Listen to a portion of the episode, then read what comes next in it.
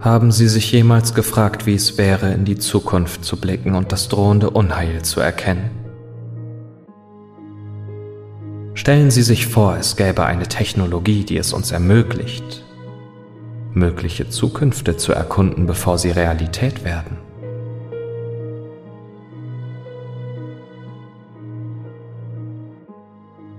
Heute begeben wir uns auf eine Reise durch die Wirren der Zeitreisen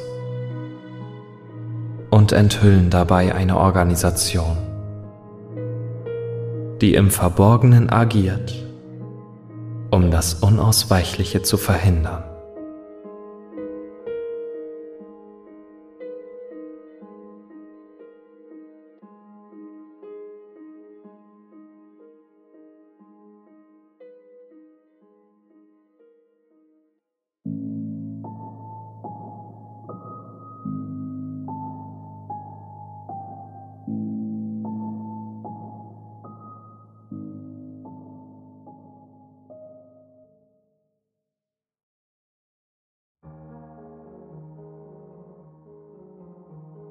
Kennst du das Gefühl, jeden Morgen in einem warmen, gemütlichen Bett aufzuwachen? Und nicht etwa in einem außerirdischen Sklavenlager, in dem sie dich zu Tode schuften lassen, bis es Zeit ist, dich zu Fleisch zu zerhacken? Ja? Keine Ursache.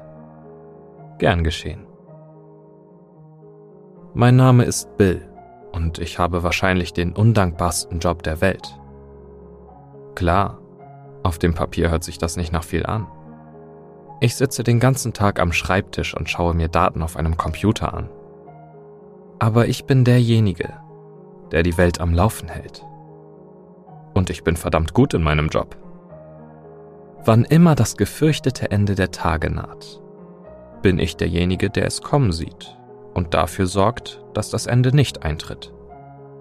Vielleicht bin ich nicht der Typ, den sie für die Drecksarbeit ins Feld schicken, aber diese Leute tun nur, was ich ihnen sage.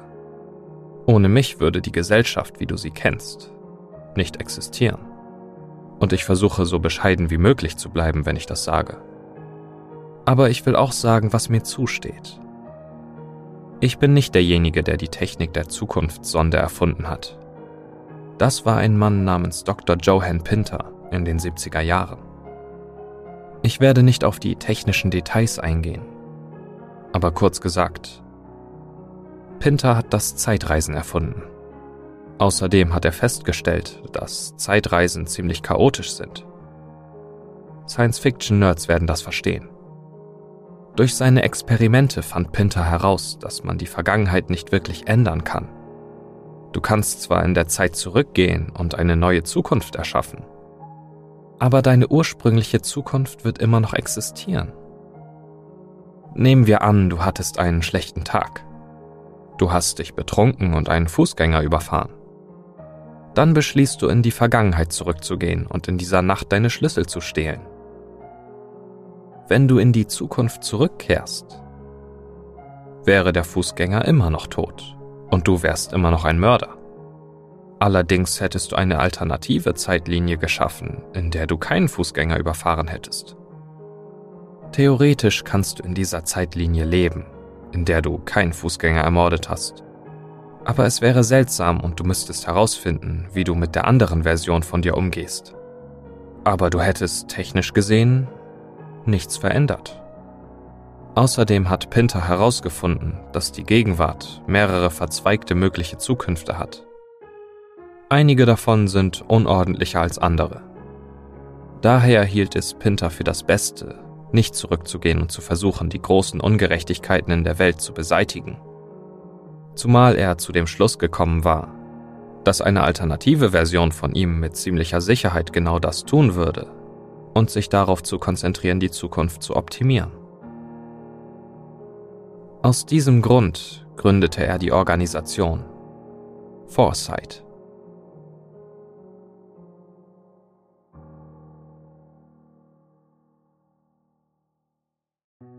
Offiziell wird Foresight als Forschungsunternehmen eingestuft. Und das ist es auch, was wir anbieten.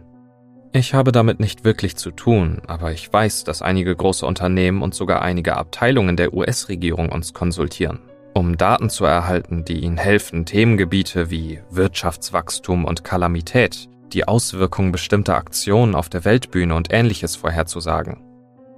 In der Regel machen wir keine Zeitreisen für sie.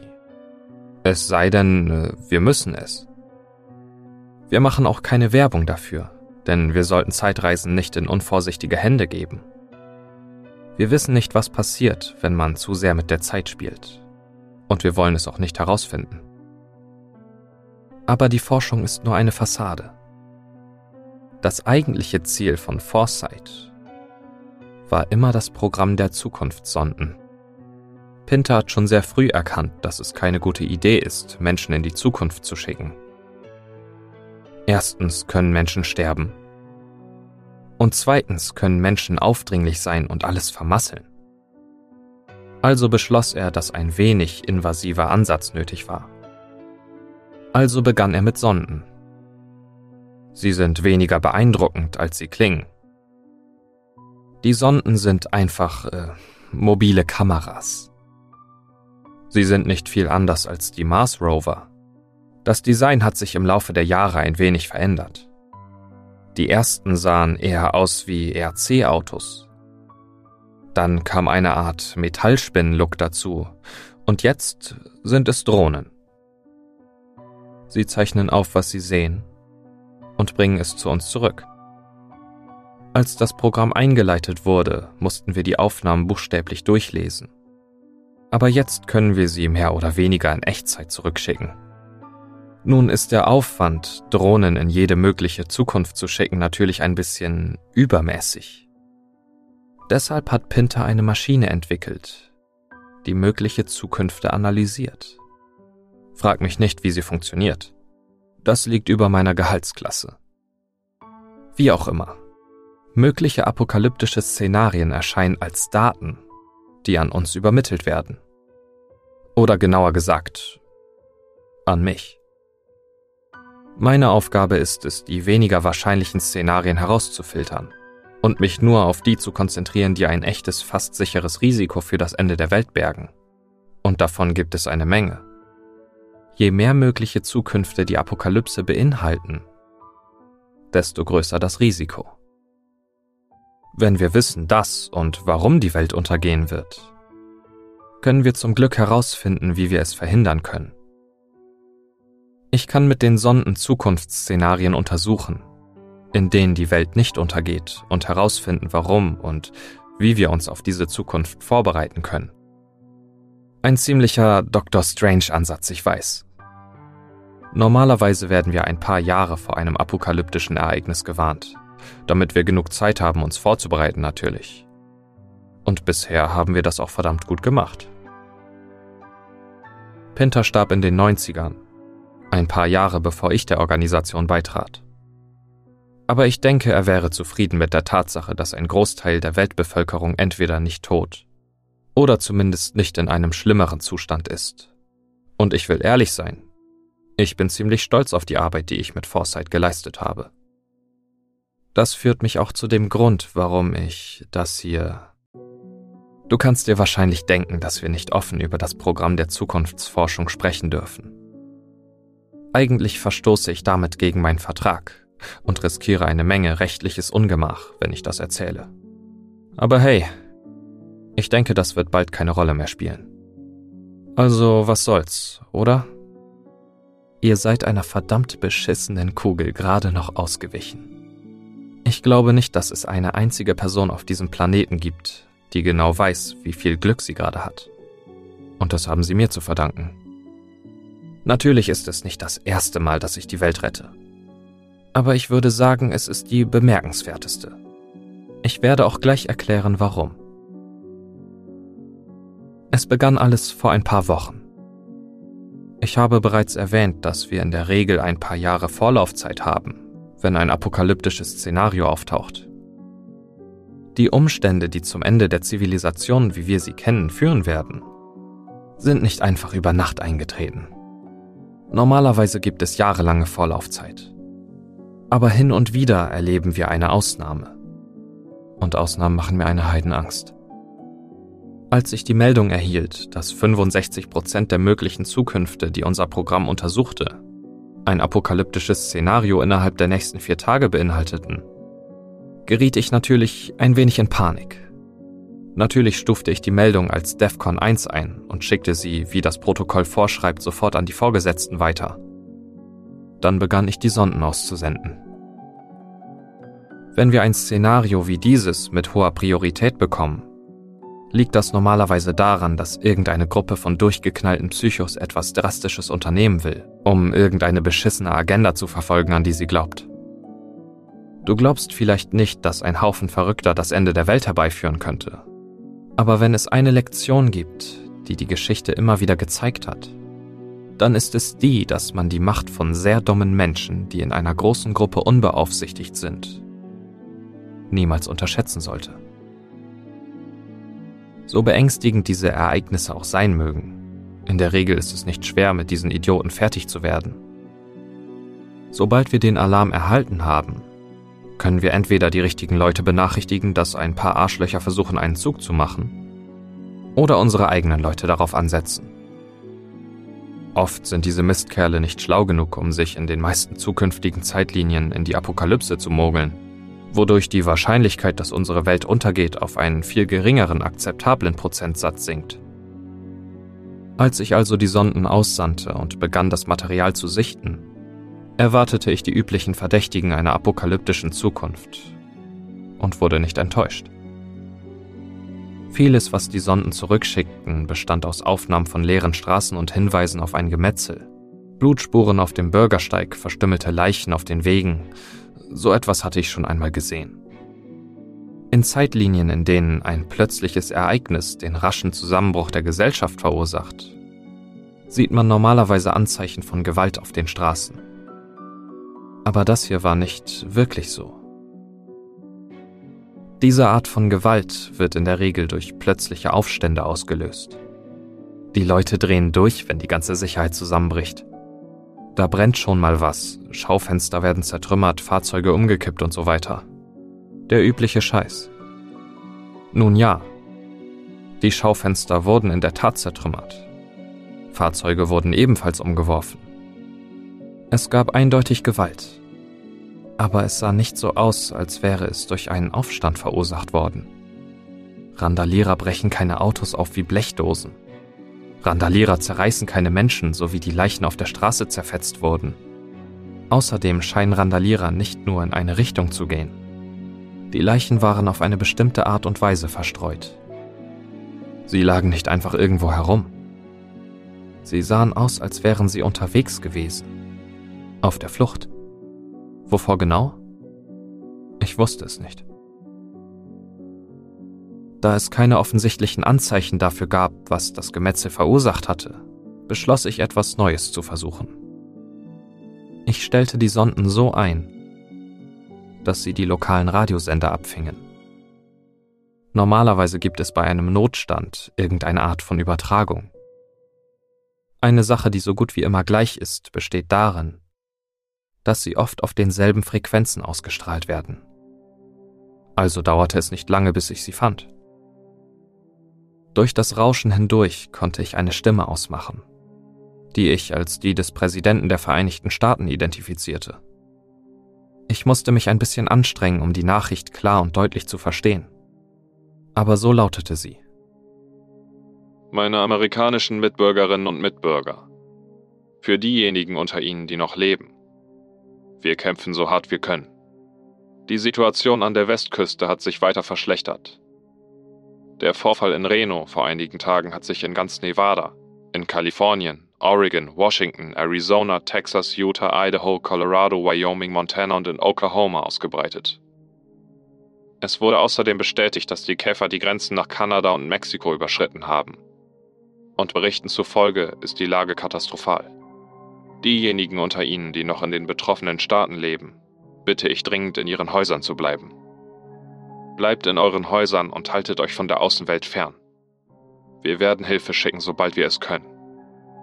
Aber bis dahin müssen sie so lange überleben, wie sie können. Für alle im Osten, wo sich der Befall weiter ausbreitet. Keine Panik. Doch gehen Sie nicht davon aus, dass sich die Seuche nicht weiter ausbreiten wird. Wir haben unsere Bemühungen fortgesetzt, die Gebiete zu evakuieren, die unweigerlich von den Käfern heimgesucht werden. Wenn Sie in einem dieser Gebiete leben, bitten wir Sie nicht darum zu kämpfen, in Ihrem Haus zu bleiben. Es wird überrannt werden und Sie und Ihre Liebsten werden in Gefahr sein. Die einzige Aussicht auf Sicherheit liegt weiter östlich.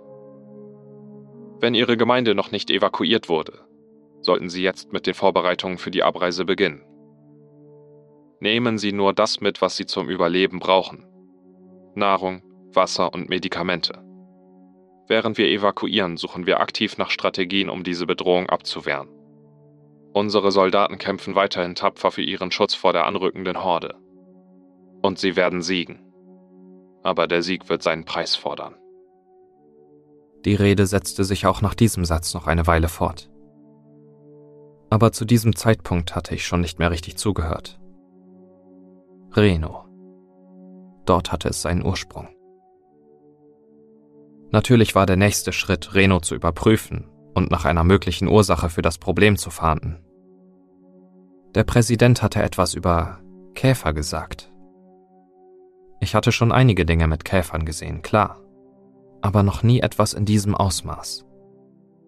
Ich nahm an, dass ich das bald herausfinden würde. Die Vorgesetzten baten mich per E-Mail um ein Status-Update, woraufhin ich ihnen den Funkspruch, den ich aufgezeichnet hatte, zusammen mit dem Filmmaterial schickte. Ich merkte an, dass ich mir als nächstes Reno genauer ansehen werde.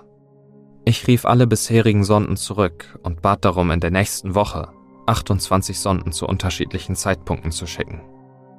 Jede Sonde sollte in den nächsten 168 Stunden in der Stadt Reno eingesetzt werden. Und zwar jeweils eine Sonde im Abstand von sechs Stunden. Das war ein ziemlich standardisiertes Verfahren. Der Grundgedanke ist, dass man den Ground Zero der Apokalypse so lange überwacht, bis man den Zeitpunkt des Beginns der Apokalypse herausgefunden hat. Anschließend wird dieser Zeitpunkt aus allen möglichen Blickwinkeln untersucht und bis zu seinem Ursprung zurückverfolgt. Im Grunde genommen ist es ein Ausschlussverfahren, nur mit Hilfe von Zeitreisen. Das Schöne am Sechs-Stunden-Modell ist, dass es relativ einfach ist, eine allgemeine Zeitlinie der Ereignisse zu erstellen. Zum Beispiel haben die meisten der Sonden am Ende des 168-Stunden-Fensters eine blutbefleckte Ruinenstadt entdeckt, die einst die Stadt Reno genannt wurde. Und es war nicht schön. Es gab Leichen auf den Straßen, zerstörte Autos und die gleiche Scheiße, die ich schon einmal gesehen hatte. Nur dass ich jetzt einen besseren Blick darauf hatte, was dahinter steckte. Einige Sonden zeichneten Aufnahmen von riesengroßen Fliegen auf, Sie schienen zumindest keine Menschen zu verletzen, sondern sich nur von den Überresten zu ernähren. Wenn ich weiter zurückblickte, konnte ich jedoch Videoaufnahmen von riesigen Kreaturen sehen, die einer Gottesanbeterin ähnelten, nur dass ihre Körperstruktur eher an Baumrinde erinnerte. Ein paar dieser Gottesanbeterinnen zerstörten die verdammten Drohnen, aber wenigstens konnte ich sie mir genauer ansehen. Die verbliebenen Drohnen schickten mir immer mehr Bilder von den Gewalttaten nach der Apokalypse. Riesige spinnenartige Kreaturen krochen durch Reno und verfolgten ihre Beute. Heuschreckenähnliche, stachelige Wesen hüpften herum und fraßen jeden, den sie erwischen konnten. Sie strömten aus Reno hervor, als hätte jemand die Tore zur persönlichen Hölle eines Insektenphobikers aufgestoßen. Krebse, Rollasseln, Tausendfüßler, Libellen, Motten. Einige von ihnen schienen nicht gefährlich zu sein, aber andere wollten unbedingt töten. Ich muss etwa eine Stunde damit verbracht haben, mir die Aufnahmen der Käfer anzusehen, ehe ich weiter vordrang. Diese Dinger waren faszinierend. Ich hatte sie noch nie in einer möglichen Zukunft gesehen. Wo zum Teufel waren sie überhaupt hergekommen? Ist vielleicht ein genetisches Experiment schiefgelaufen? Aber in diesem Fall hätten wir mehr Vorwarnung gehabt, oder? Vielleicht Sabotage? Die Aufnahmen von den Drohnen hatte ich mir schon früher in der Zeitlinie angeschaut. Wenn ich mir die Daten ansehe, scheint der fragliche Vorfall in vier Tagen zu erfolgen, von dem Zeitpunkt an, an dem ich mich gerade befand. Die Drohnen haben am Donnerstagmorgen aufgehört, Aufnahmen von den Käfern zu machen. Es muss also irgendwann in diesem Zeitraum gewesen sein. Den größten Teil meines Tages habe ich damit verbracht, das Filmmaterial meiner Drohnen zu analysieren. Ich lenkte einige von ihnen um, um mich auf die Ereignisse am Mittwoch und Donnerstag zu konzentrieren. Ich hörte mir Radiosendungen an, durchsuchte die Kanalisation und achtete auf Anzeichen für das, was kommen würde. Irgendwann am frühen Donnerstagnachmittag hörte ich im Polizeifunk von einem Auto, das bei einer Kläranlage außerhalb der Stadt aufgerissen worden war. Also habe ich die Drohnen dorthin gelenkt. Und tatsächlich konnte ich ein paar gute Aufnahmen von dem Angriff machen. Eines dieser Spinnentiere kam aus dem Wald und riss das Auto auf. Es war ein wenig interessant zu beobachten. Es bewegte sich so schnell, packte es und wickelte seine Beine um es. Das verdammte Ding war riesig. Ich sah zu, wie es mit seinen Reißzähnen das Metall durchtrennte, bevor es die armen Kerle im Inneren bei lebendigem Leib verdaute und die glibbrige Masse aufschlürfte. Eine scheußliche Art zu sterben. Etwa eine halbe Stunde vor dem Angriff schickte ich einige Drohnen los, um nach der Spinne Ausschau zu halten.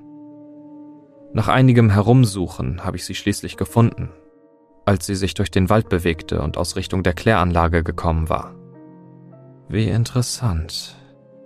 Ich ließ eine Drohne zurück, um die Spinne im Auge zu behalten, während ich ein paar andere erneut losschickte. Diesmal, um die Anlage selbst zu erkunden, eine Stunde vor dem Angriff. Ich sandte zwei von ihnen durch ein Rohr, aus dem die Spinne vermutlich herausgekommen war. In der Tat fand ich sie dort, wo sie in einem riesigen Netz kauerte. Ich stellte sicher, dass die Drohnen nicht in ihre Nähe kamen als ich mich durch das Innere der Anlage bewegte, war ich nicht sonderlich überrascht, dass dort noch mehr Käfer lauerten. So wie es aussah, hatten sie eine ziemliche Schweinerei angerichtet. Ich konnte die Leichen toter Männer sehen, die größtenteils aufgefressen worden waren. Und die Hinweise darauf, dass sich die Käfer gegenseitig aufgefressen hatten. Aber keine offensichtlichen Anhaltspunkte dafür, woher sie kamen. Jedenfalls nicht auf den ersten Blick. Die Drohnen wurden wieder in der Zeit zurückgeschickt. Eine reiste bis zum Vortag zurück. Die andere lediglich zwei Stunden. Vor einem Tag sah die Kläranlage noch normal aus. Keine Leichen. Keine Horde von Käferwesen, die bereit waren, Amerika zu zerstören. Nur eine normale Kläranlage. Vor zwei Stunden hingegen war die Kläranlage viel weniger überfüllt gewesen. Die meisten Mitarbeiter schienen tot zu sein. Und die, die es nicht waren, wurden gerade von allen möglichen ekelhaften Gestalten aufgefressen. Woher sie kamen, war immer noch nicht klar. Aber ich musste mich nur hinsetzen und warten, um es herauszufinden. Es dauerte auch gar nicht so lange. Schon bald konnte ich Umrisse sehen, die aus einigen Becken mit behandeltem Wasser aufstiegen. Die Maschinen waren abgeschaltet worden, und alle möglichen Schrecken tauchten aus den fauligen Tiefen hervor. Diese Gottesanbeterin Fliegen, Moskitos. Sie alle erwachten zum Leben, verwirrt und hungrig, zappelten herum auf der Suche nach Nahrung. Sie alle kamen aus dem Wasser. Ich brachte meine Drohne näher heran, um zu sehen, was sich dort befand. Das war ein Fehler. Eine der Gottesanbeterinnen schnappte sie sich und hielt sie fälschlicherweise für ihr Abendessen. Tja, zurück zu meiner anderen Drohne. Ich benutzte die Drohne, die ich einen Tag zuvor zurückgeschickt hatte, und versetzte sie zu einem Zeitpunkt, drei Stunden bevor ich meine andere Drohne an die Gottesanbeterin verloren hatte. Fünf Stunden vor dem ersten Kontakt. Ich konnte bereits einige der Käfer dort sehen. Neue Käfer. Kleinere, die aus einem stehenden Wasser kamen. Und ich konnte einen Mann sehen. Er stand auf einem Balkon und schaute mit steinerner Miene auf die Pfützen aus ungeklärtem Wasser hinunter. Ja, das war der verdammte Kerl, der hinter all dem steckte. Das musste er sein. Niemand starrt auf eine riesige Gottesanbeterin, die aus einer Abwasserpfütze krabbelt, ohne zu schreien und wie ein kleines Reh wegzulaufen. Es sei denn, er erwartet, dass eine riesige Gottesanbeterin aus dieser Abwasserpfütze krabbelt. Das war der verdammte Kerl. Ich bewegte meine Drohne auf ihn zu bereit, einen guten Blick auf das Gesicht dieses Arschlochs zu erhaschen. Und dann? Nun, ich bekam genau das. Nur war das Arschloch nicht irgendein Arschloch. Das Arschloch war ich. Einen Moment lang saß ich einfach nur in meinem Stuhl und beobachtete diesen Mann, der genauso aussah wie ich. Wie die verdammte Käferapokalypse aus dem Schmutzwasser der Stadt Reno kroch. Und wie ich so ungläubig dasaß, drehte der Mann seinen Kopf und schaute direkt auf die Drohne. Und er lächelte. Ohne eine Sekunde zu zögern, holte er ein Stück Papier aus seiner Tasche und führte es in die Kamera. In großen, fetten Buchstaben konnte ich erkennen, dass es sich um einen Radiosender handelte. Er, ich, wollte mir eine Nachricht schicken. Meine Handflächen fühlten sich plötzlich schweißnass an. Mein Herz raste etwas zu schnell. Sollte ich mir überhaupt anhören, was dieser Typ zu sagen hatte? Was auch immer es war. Es war verrückt, oder? Aber selbst wenn er es war, sollte ich mir anhören, was er zu sagen hatte. Ich sollte es dokumentieren, vielleicht würde es den Grund erklären, oder? Wenn es jemand anders gewesen wäre, hätte ich genau das getan. Aber es war niemand anders. Das war ich. Was hätte ich mir sagen sollen? Etwas, das mich dazu bringen würde, das zu tun? Das war doch verrückt, oder? Es musste verdammt verrückt sein. Richtig? Ich dachte darüber nach und saß einige Minuten lang schweigend da. Der Mann auf dem Bildschirm. Ich studierte wieder die Kreaturen, die aus dem Abwasser kamen, bevor er in Richtung der Büros ging. Ich ließ die Drohne ihm auf Schritt und Tritt folgen. Es schien ihm nichts auszumachen. Er schaute immer wieder in die Kamera und lächelte sporadisch, während er weiterging. Er ging durch die Tür zu den Büros, schloss sie hinter sich ab und setzte sich auf den Stuhl in einer Kabine. Er warf einen letzten Blick in die Kamera, wobei sein Lächeln etwas verebbte. Dann nahm er eine Waffe heraus. Er legte das Papier auf den Schreibtisch, ehe er sie sich an den Kopf hielt. Ich sah zu, wie er den Abzug betätigte. Ich sah mir selbst beim Sterben zu. Es war... Ich weiß nicht, wie ich es beschreiben soll. Einen Moment lang saß ich einfach nur in der Stille da, hielt mir die Hand vor den Mund und versuchte zu verarbeiten, was ich gerade gesehen hatte. Dann fiel mein Blick unweigerlich auf das Papier, das er niedergelegt hatte. Der Radiosender. Seine letzten Worte. Meine letzten Worte. Ich musste es wissen. Ich schaltete den Sender ein und begann das Rauschen zu unterbrechen. Das war es, was ich hörte. Hey, Bill. Ich weiß, du bist wahrscheinlich ziemlich verwirrt von all dem. Das war ich auch, glaub mir. Aber wir beide wissen, dass ich dies nicht täte, wenn es keinen Sinn ergeben würde. Benutze deine Drohnen. Wirf einen genauen Blick in die Zukunft dieser Zeitlinien. Nicht die unmittelbare Zukunft. Gib ihnen 100, 200 Jahre Zeit. Sieh einfach hin. Das ist alles, worum ich dich bitte. Sieh hin. Die Botschaft hielt an dieser Stelle inne. Ich öffnete die Einstellungen der Drohne. Ich hatte nichts zu verlieren, wenn ich es mir ansah, oder? Also schickte ich sie in die Zukunft. Zuerst um 100 Jahre, dann um 200, dann um 300. Und ich sah alles. Eine neue Welt. Eine vereinigte Welt, jenseits der Generationen des Elends, das die Käfer angerichtet hatten. Die Technologie trat einen Schritt zurück, gefolgt von einem unglaublichen Sprung nach vorne. Eine neue Renaissance. Eine, die ich nicht einmal ansatzweise beschreiben kann. Ich blickte ehrfürchtig durch die Jahrhunderte und wollte das Paradies erkunden, das ich vor mir sah. Gott, ich hätte Stunden damit verbringen können, in die Zukunft zu blicken. Doch was ich sah, war genug. Ich versuchte in anderen Zukünften nach demselben Ergebnis zu suchen. Aber es gab sie nicht. Die Menschheit würde nicht so gedeihen wie nach dem Unheil durch die Käfer. Auch nicht unter anderen Umständen. Nichts würde sich ändern. Wir würden für den Rest unserer tragischen Existenz dieselbe erbärmliche Spezies bleiben. Nichts würde sich ändern, wenn wir es nicht zuließen. Je genauer ich hinsah, desto mehr verstand ich. Und fast wie aufs Stichwort setzte die Nachricht im Radio wieder ein. Natürlich lief sie wie aufs Stichwort. Mein Zukunfts-Ich hätte gewusst, was mein Vergangenheits-Ich tun würde. Wenn du das gesehen hast, was ich gesehen habe, dann gibt es einen Weg nach vorne. Da gibt es einen Mann, Dr. Jean Petrie. Dort wirst du finden, was du brauchst. Sie wachsen am besten im Wasser. Also, ihr werdet es herausfinden.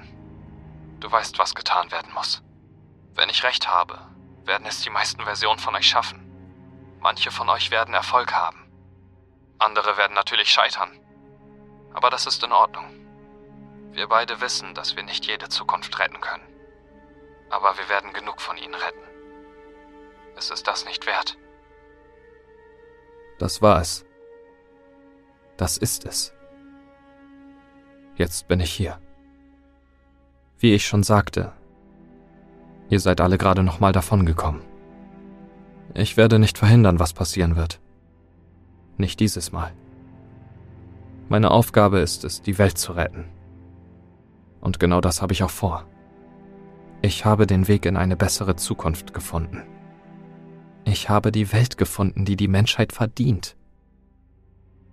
Ich werde uns aus der endlosen Stagnation unserer Existenz befreien. Der Weg wird hart sein, aber er wird es wert sein. Niemand hat je ein Omelett gemacht, ohne ein paar Eier zu zerbrechen. Mir ist allerdings klar, dass meine ehemaligen Arbeitgeber das nicht so sehen werden. Um sie für eine Weile auf meine Spur zu bringen, habe ich einige Aktualisierungen und falsche Berichte erfunden. Aber die Chancen stehen gut, dass sie es bald merken, wenn sie es nicht schon getan haben. Ich habe sozusagen nur geliehene Zeit. Aber ich habe keine Angst. Ich weiß bereits, wie das Ganze enden wird. Wenn du das hier also liest, wird eines von zwei Dingen passieren. Erstens, meine ehemaligen Arbeitgeber werden mich töten und mich daran hindern, das zu tun, was ich tun muss. Und die Welt, die du gerade kennst, wird sich nicht ändern. Das Leben wird einfach so weitergehen wie bisher. Und wenn du in dieser Welt lebst, tut es mir leid. Ich kann nicht jede Zukunft retten. Dir wird es gut gehen. Du wirst wahrscheinlich ein schönes Leben führen und all das. Aber in der Zukunft werden es deine Enkelkinder nicht besser haben als du.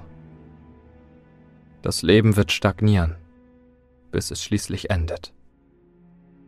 Zweitens, ich werde es schaffen. Und wenn ich es schaffe, tut es mir leid. Du wirst wahrscheinlich sterben wegen dem, was ich getan habe. Aber ich bereue es nicht. Nicht ein bisschen. Was hier auf dem Spiel steht, ist es wert.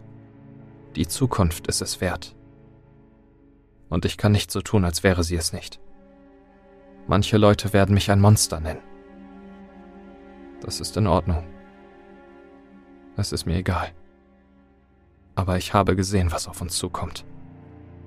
Und es ist den Preis wert, den wir zahlen werden. Das ist es wert.